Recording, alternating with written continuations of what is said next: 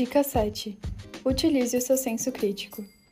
Ao ler determinada notícia, observe, primeiramente, se ela faz sentido e tem possibilidade de ser real. Não acredite em matérias mirabolantes.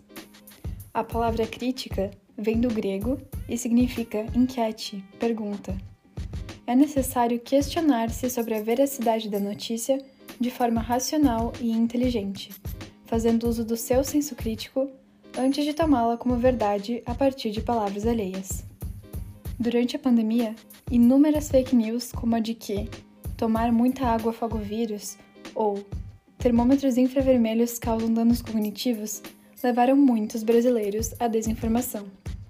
De forma geral, não aceite automaticamente o que é dito. Questione.